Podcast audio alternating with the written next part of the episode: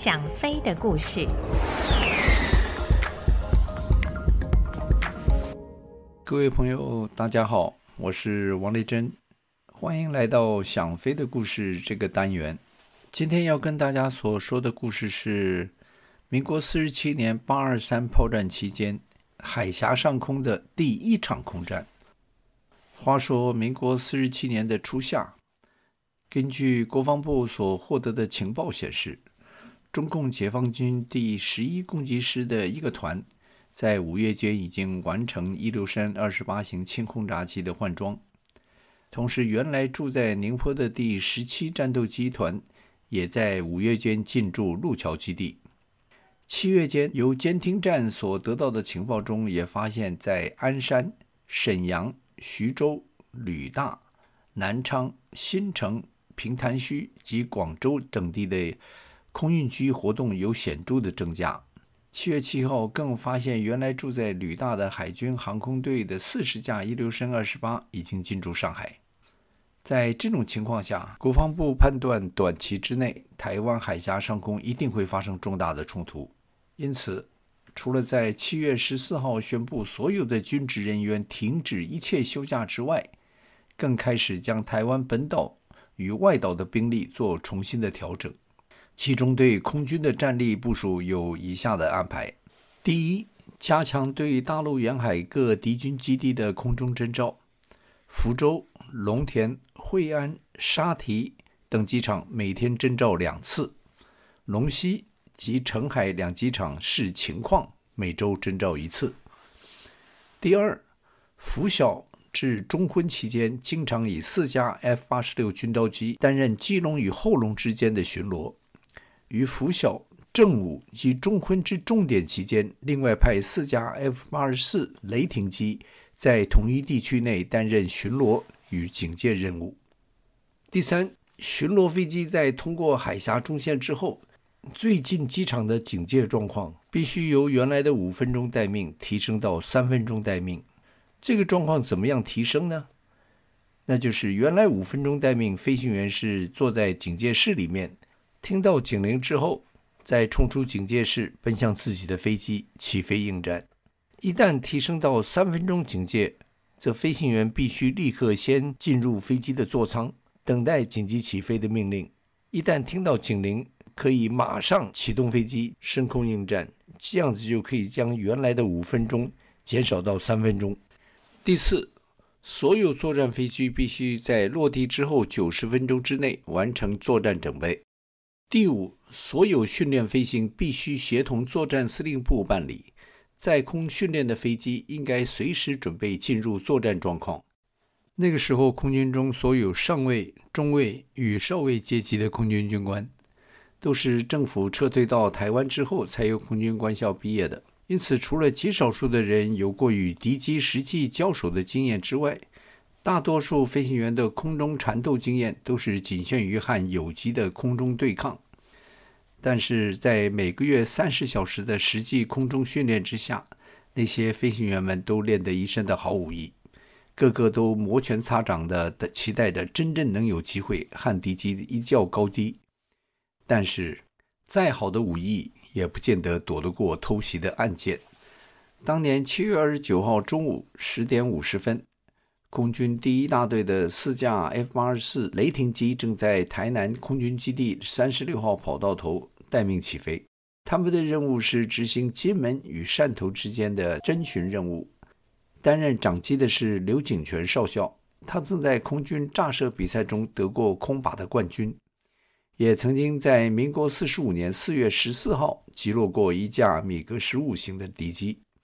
是空军中相当杰出的人才。担任二号机的是海军舰艇兵投考空军官校的任祖谋中尉，三号机是雷虎小组成员的周林峰上尉，四号机是刚从官校毕业的谭崇喜少尉。他们的飞机虽然是韩战初期的老式 F-84 雷霆式战斗机，无论在速度与性能上都比不上中共的米格十七。但是因为那天的任务只是例行的侦巡任务，中共方面的部署虽然已经使国防部将战备状况提升，然而海峡上空却还没有任何状况，所以这组人员在出发的时候都是有相当的信心可以达成那次的任务。其实海峡上空的平静只是中共方面故意安排的假象，因为在两天之前，也就是七月二十七号那天，中共空军的第一团就悄悄地完成了四十八架米格十七对汕头及连城的进驻。他们主要的任务就是将对我方空军的巡逻机群发动一次突击，而七月二十九号那天，刘景泉少校所率领的四架巡逻机群就成了中共方面的目标。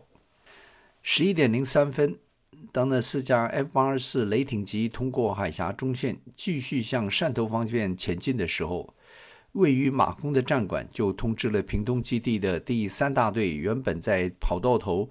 警戒室担任五分钟警戒的四位飞行员进入座舱，变成三分钟待命。那个时候因为没有机棚，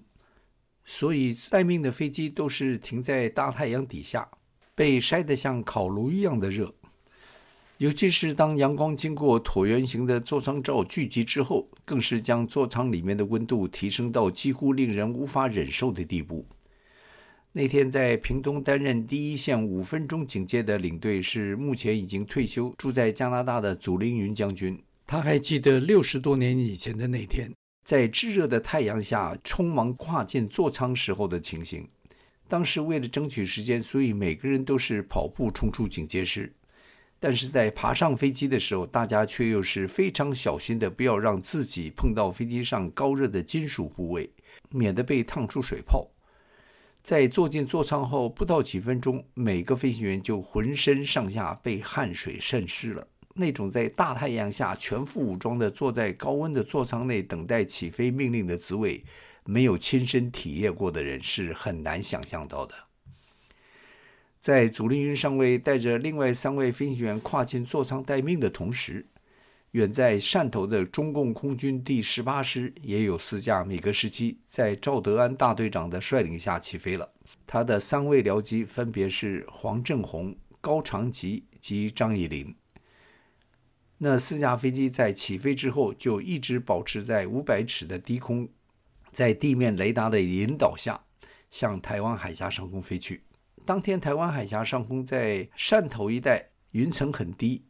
刘俊泉所率领的四架 F 八十四雷霆机在一万五千尺的高度向汕头方面前进的时候，不但肉眼看不到在云下的敌机，远在马公的战管雷达也没有发现那四架正在低空向他们接近的敌机。十一点十三分，四架米格十七在地面的雷达指示下开始爬高，而刘景泉所率领的四架 F 八十四雷霆机也在那个时候到了侦寻任务的最南端。南澳岛上空，并开始转向金门方向飞去。马公战管的管制官在十一点十四分的时候，突然在雷达上发现了几个光点，正快速地向那四架 F 八四雷霆机接近。管制官马上按下话钮，通知刘景泉的机队，要他们注意附近有一批不明机正向他们快速地接近。同时，他也下令在屏东担任跑道头三分钟警戒的四架 F 八十六军刀机。立刻起飞前往南澳岛附近接应可能接敌的的四架 F 八十四雷霆机。刘景泉机队在接到战管的警告之后，立刻开始四下锁敌。很快的，二号机任祖谋中尉就发现有两架敌机正在机队的左后下方正在爬升。他马上通知长机。刘景泉在知道敌机的方位与动向之后，立刻带队左转。希望能够甩掉正在尾部爬升中的敌机。就在那四架 F 八十四左转的时候，任祖谋又发现了另外两架敌机正在五点钟的方位向他们接近。刘敬全在听到任祖谋的报告之后，回头一看，就看到了那两架米格十七，于是他马上开始反转，想躲掉这两架更近的一批敌机。结果没有想到，最早发现的那两架敌机却在刘景泉开始反转的时候跟了上来。中共空军的三号机高长吉从内圈咬住了刘景泉的二号机。就在任祖谋中尉还没有来得及反应之前，一排机炮就击中了他那架 F 八四雷霆机的座舱罩。任祖谋中尉大概当场就被机炮击中而阵亡。因为他没有再发出任何求救的讯息，就随着飞机坠落在南澳岛东方的大海面上。祖林云少校在接到起飞的讯号之后，在三分钟之内就带着另外三架军斗机冲进了蓝天，然后随着战管的指示，对着海峡上空那四架 F-84 雷霆机遇袭的基点飞奔而去。那个时候，由无线电中，祖林云也知道了刘景全的僚机已经中弹坠海，他心焦如焚的希望能够赶快的赶到现场去为他们解围。因为他知道 F-84 雷霆机根本不是米格十七的对手，越晚到，刘景全他们的情况就会更糟。但是飞机在翅膀下面挂着两个副油箱的状况下，空速根本上不去。更糟的是那天的气温偏高，在高温的情况下，飞机的爬升率会比正常情况稍微低一点。于是祖林云向战管请求在八千尺就改平，直接飞向 F-84 雷霆机被袭击的地点。希望这样能够先争取到一些迫切所需要的空速，而这个时候，刘景全少校在看到僚机中弹落海之后，他加强了他带杆的力量，想保持在敌机的内圈。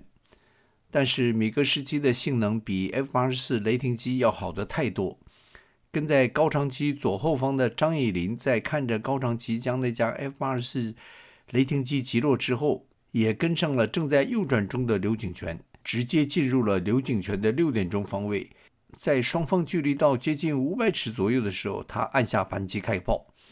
立刻一连串带着橘红色火焰的炮弹将刘景全的右翼击中，在右翼间的油箱当场脱落，炮弹的碎片同时也将座舱击穿，将刘景全的右腿击伤。刘景全的三号机周林峰上尉见到长机及二号机被敌机攻击之后。顾不得当时敌机尚在他的有效射程之外，立刻对着敌机开枪。这一招似乎凑了效，因为高长吉及张以霖两个人在发现周林峰及谭崇喜两架飞机也在他们的后面开始开枪之后，立刻向左拉开，这样暂时的替刘景全解决了当下的危机。而当时整个战况仍然是对他们极为不利，因为另外两架由赵德安及黄振宏所飞的。米格十七那个时候也由周林峰的右方对他们接近。周林峰看着正在右后方快速向他们接近的敌机，立刻向右压杆，将飞机的双翼拉成和地面垂直的角度，然后开始猛力的带杆。这是雷虎小组出名的小转弯动作，会将飞机在最短的期间内完成对后方的一百八十度回转。以往在表演的时候，这项动作总是觉得飞机一下子就转了过来。但是那天在有敌情顾虑的状况之下，朱林峰却觉得飞机转得太慢。雷虎小组所注重的就是精确飞行。周林峰在判断他的飞机即将与米格十七对头的时候，他反杆反舵将飞机摆平。那时那两架米格十七刚好就在他一点钟的方位向他冲过来。在两批飞机相对速度超过一千里的状况之下，两方都还没来得及做出任何动作之前，就对头通过了。周林峰在与敌机通过之后，立刻带着僚机开始另一个向右的急转。这回他希望能够转到敌机的后面，这样不但可以先立于不败之地，同时也可以有攻击敌机的机会。但是在他带着僚机转过来之后，他发现那两架米格十七并没有反转，而且是对着大陆内陆飞去。一来是因为 F 八十四雷霆机的速度太慢，追不上敌机；再来也因为长机已经受伤，需要有人护送回航，所以周林峰就先带着僚机由后面追上刘景全的飞机，飞在他的左右两方，掩护着他回航。刘景全本身因为已经被炮弹碎片击伤，所以在控制飞机的时候就显得有些力不从心。而飞机的右翼因为被敌机的炮弹削去了一段，改变了飞机的外形，使飞机的操纵增加不少困难。同时，发动机的马力配置也因为外形改变，无法使用大马力飞行，只能减速飞行。在发动机推力减小及翅膀受损的状况之下，飞机的高度就没有办法保持，而开始逐渐的下降。周林峰及谭崇喜两个人在刘景全的左右两侧稍高的后方，着急的注意着刘景泉的情况，看着刘景泉的飞机不断的掉高度，他们的心情也不断的下沉。尤其是在进云的时候，他们更是将自己的飞机紧贴着刘景泉的飞机，就是怕在云中失去对掌机的目视。直到飞机在八千尺出云之后，他们两个人才松了一口气。虽然战管告诉他们附近已经没有敌机，而且后援的军刀机在几分钟之内就会到达，但是周林峰及谭中奇两人却丝毫不敢放松对四下的阻敌，就是怕敌机再像几分钟之前一样由低空前来袭击。刘敬泉的飞机状况越来越糟，高度也越来越低。照当时的情况看来，不但他没有办法回到台南。连迫降马公机场都有问题。虽然那个时候他已经可以目视澎湖群岛，但是飞机的高度已经低到接近一千尺，那是安全跳伞的最低高度。于是就在飞机接近澎湖群岛边缘的地方，刘景泉启动了弹射跳伞。祖林云的四架飞机刚刚接近澎湖群岛，就看到了那三架 F 八十四雷霆机。但他还没有来得及向战管报告目视有机的时候，就看到了刘景泉由座舱中弹射出来，看着那架飞机一头栽进了澎湖附近的海域。祖凌云心中愤怒的情绪已经爆表，因为加上刚才遇袭坠海的那一架，这是今天所损失的第二架飞机。他忍着心中的愤怒，向战管报告了刘景泉跳伞的地点。战管也在那个时候下令，让他转向南澳的方向追击那四架米格十七。就在祖凌云转向南澳的时候，他在耳机中听到了战管已经下令屏东基地第二批警戒的四架飞机紧急起飞。在知道后面还有援兵的时候，他的心里就更踏实了。今天只要能够追上前面的敌机，他是说什么也不会让他们安全地飞回去的。军刀机的翅膀愤怒地劈砍着高空如棉絮般的白云。祖凌云紧握着油门的左手已经将油门推到最大军用马力，但是飞机似乎还是飞得不够快。他眯着的双眼一直对着飞机的四周扫描，他发现有一些云像是被刮过一样。根据他的经验，那是飞机快速在云中经过的时候所留下的痕迹，并不会保存很久，所以那表示那几架米格十七一定刚刚从那里飞过没多久。想到这里，他下意识将紧握着油门的左手再往前面顶了一顶。但是米格十七最大的速度比军刀机要快，所以即使米格十七只在军刀机前面几里，金刀机也不大容易追得上。祖凌云在追到南澳岛上空之后，战管就呼叫他停止追击，并掉头返航。这对祖凌云来说实在是非常难过的一件事，但是在装备不如人的状况下，这也是不得已的决定。他对着大陆的方向又看了一看，然后才怀着愤恨不平的心情，带着僚机对着台湾方向返航。刘景泉少校在跳伞之后被渔船救起，并在当天下午就被救护机转送回台湾。任祖谋中尉的遗体始终没被寻获。他是当年第一位在台海一连串的空战中被击落的飞行员。那天晚上，祖林云少校在日记中记下了当天在海峡上空的遭遇。在搁笔之前，他迟疑了一下，然后写下了：“大战已经迫在眉睫了。”果然，在不到一个月之后，就爆发了震惊中外的八二三炮战，也就是西方人所说的台海第二次危机。好了，今天的故事就说到这里，我们下个礼拜再会。